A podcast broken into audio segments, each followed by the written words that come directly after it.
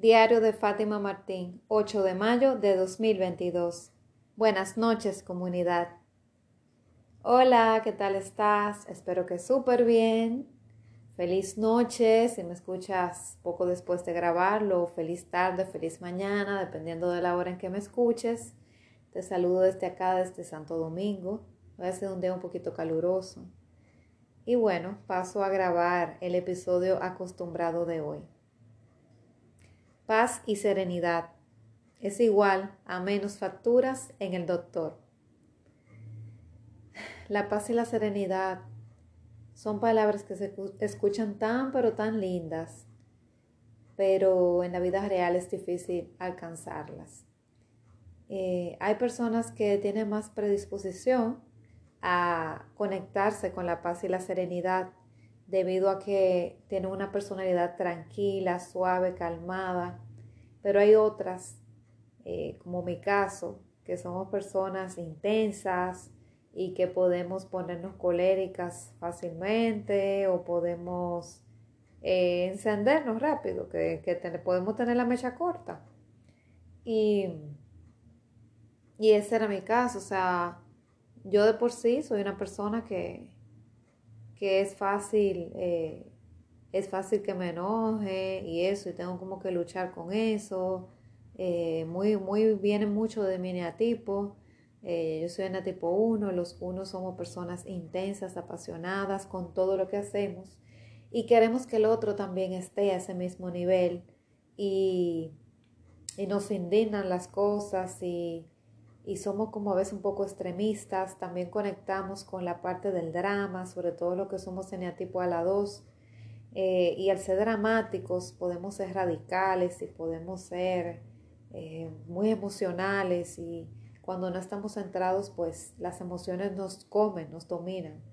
Hay que estar centrado. Un eneatipo 1 tiene que estar muy centrado para estar conectado con la serenidad que esa es la palabra clave, esa es nuestra herida de, origen, o sea, nuestra herida es, es eh, eso de que no tenemos serenidad, no podemos, nos cuesta conectar con nosotros mismos, vivimos más afuera que adentro, em, nos cuesta estar en soledad, nos gusta encargarnos de los problemas del otro, bueno, la cosa es que, que nosotros tenemos esa, esa situación de que la serenidad es lo que nos centra, pero se nos hace difícil porque vivimos mucho en la cabeza y mucho afuera.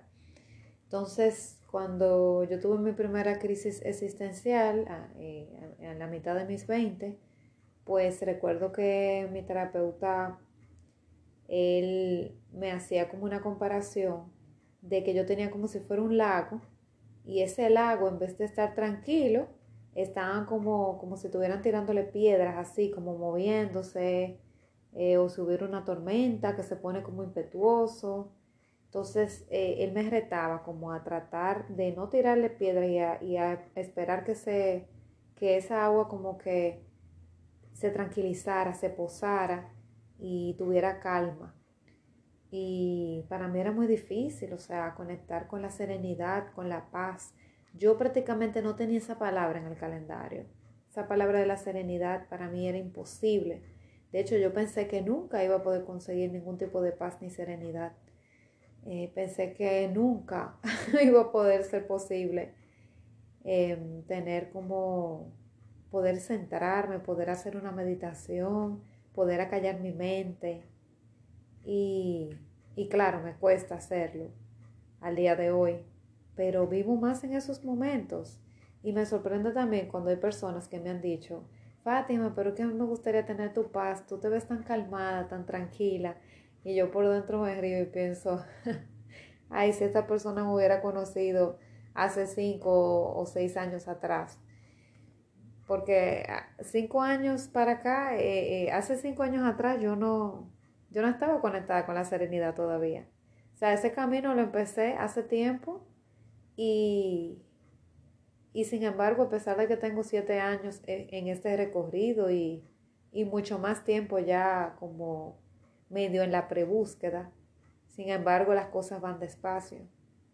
Y, y de estos siete años, eh, yo diría que he conectado con la serenidad así como que de manera frecuente los últimos dos o tres años, no más de ahí. Entonces, sí, como del 19 por ahí. Eh, aprendí a meditar en el 2015 y toda la cosa, pero no tenía inteligencia emocional, entonces podía estar meditando muy tranquila y salir sumamente en paz, modo zen, súper serena, pero a los dos minutos estallar de ira por algo que pasó. Entonces lo hacía de manera esporádica, pero por lo menos aprendí que sí podía meditar, que sí podía tranquilizarme, que sí podía serenarme. También cuando practicaba biodanza, que fue como en el 2018, entre el 18 y el 19 más o menos, un año y algo, precisamente ya para esa época sí, ya yo estaba centrándome más, ya estaba meditando más a menudo, podía callar mi mente más tiempo, empecé a hacerme fan de esa música, em, de esa música de, wow, ahora se me escapa el nombre, pero de esa música como para centrarte, para meditar, eh, de esa música, eh, también música clásica o música para elevar tu nivel de vibración, aunque yo no sabía que era para eso, pero sí, y empecé a conectarme con, con ese tipo de música. Ya recuerdo cómo se llamaba, con los mantras. Los mantras me centraban, me quitaban el enojo, me hacían salir de esa ira y era lo que me calmaba en la, en la, en la oficina cuando yo amanecía con un día de perros, que no quería hablar con nadie. Los mantras me ayudaban muchísimo. Y, y bueno, empecé por ahí como a calmarme más y a estar como un estado más em, sostenido en el tiempo. Y esta paz y esta serenidad me ha ayudado a reducir las visitas al doctor. O sea, a reducir las visitas al doctor y a reducir también, obviamente, los medicamentos y toda la cosa. Porque tengo una vida más tranquila, con menos drama, una vida como más sencilla. Y a veces hasta me sorprendo, digo, wow, pero es que no soy yo, o sea, ¿qué pasó con la otra Fátima hiperactiva? Pero a veces la extraño y ella a veces viene también, claro. Hay días que yo no estoy conectada con la serenidad y ella se apodera de mí, esa Fátima intensa, y, y, se apodera y luego yo digo, ay no, quiero que venga otra vez la calmada. Entonces es como que ella sigue ahí, lo que pasa que yo trato de que la Fátima serena trate de estar más tiempo, pero no significa que la otra no va a venir y va a venir y hay veces que si la serena y que está en paz no está atenta, se deja avasallar por la otra y, o sea, y ya no hay nada que hacer, hay que volver a hacer ejercicio de respiración para volver a centrarme, hacerme consciente de que ella está aquí. Bueno, esto es un proceso, no un suceso y es un trabajo del día a día. Y, y no es que tú dejas de ser esa persona, es que tú vas cambiando tu estilo de vida y te haces consciente, estás más despierto para que cuando te den esos momentos, esos ataques de ira, eh, de esos ataques que sales de ti, pues puedas utilizar herramientas que te sirvan.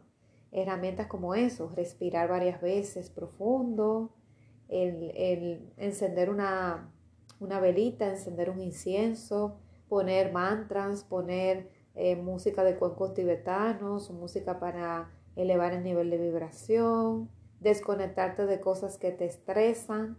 Si por ejemplo tú estás viendo una película, un video que te estresa, una, una noticia, cambiarlo o decir, no, no voy a ver esto hoy porque no me siento bien, no me siento eh, realmente bien para estar consumiendo este tipo de, de música, consumiendo este tipo de película, de, o sea, ya sea visual, ya sea auditivo, no me siento bien para, para, no me siento estable para consumir esto y que no me afecte.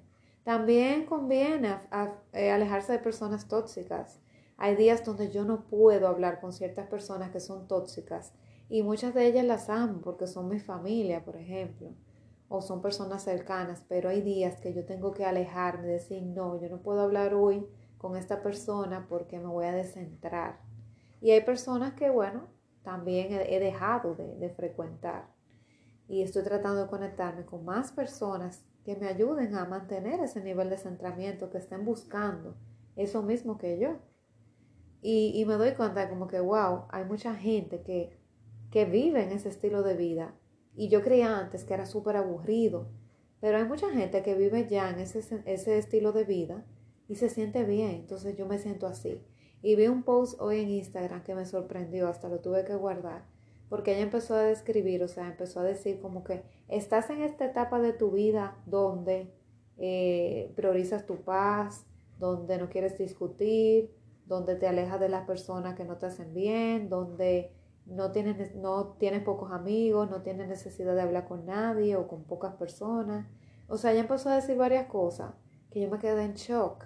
Y dije, wow, pero es que eso define a la Fátima de ahora. Y de hecho yo a veces me siento como que hay algo mal en mí.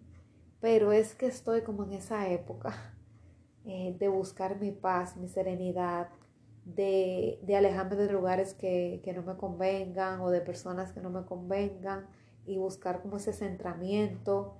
Me siento feliz estando a solas, como que muchas veces no tengo necesidad de andar buscando nada en el exterior o si salgo al exterior me siento feliz compartiendo sola en la naturaleza o haciendo algo que me guste sola, como sentándome en un restaurante a, almorzar o a cenar, o yendo al supermercado. Eso para mí ya es una terapia, antes yo no lo soportaba. O haciendo cosas así o nada más saliendo a manejar sin un rumbo fijo, nada más por sentir que estoy manejando y disfrutando el momento esas cosas me llenan, ¿ok?